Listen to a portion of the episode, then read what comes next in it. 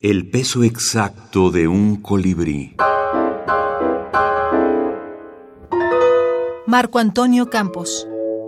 Poesía y brevedad. En el diván.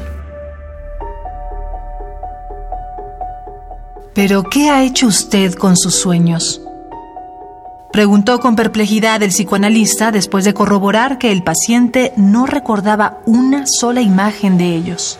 Pero ¿qué ha hecho usted con sus sueños?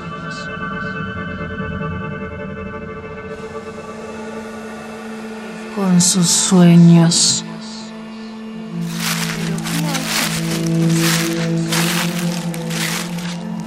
Los enterré. No sé dónde. No quise que los sueños fueran la prolongación de una vida desdichada.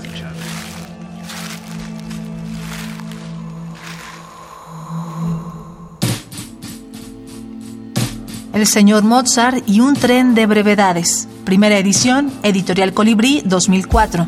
Segunda edición corregida y aumentada. Ficticia Editorial 2018. Eh, no es difícil verlo que en la obra creativa el 60 o 70% tiene que ver con los viajes, sobre todo por Europa y América Latina, más que nada por Europa porque he estado cosa de 50 veces, digamos. ¿eh? Eh, yo tuve la fortuna de, empezar a viajar joven. Hay otros que lo hicieron antes que yo y más jóvenes, pero yo desde el 1972, que tiene que ver mucho con, con los trenes, los trenes europeos, cuando aprendí a viajar en tren, digamos. ¿eh?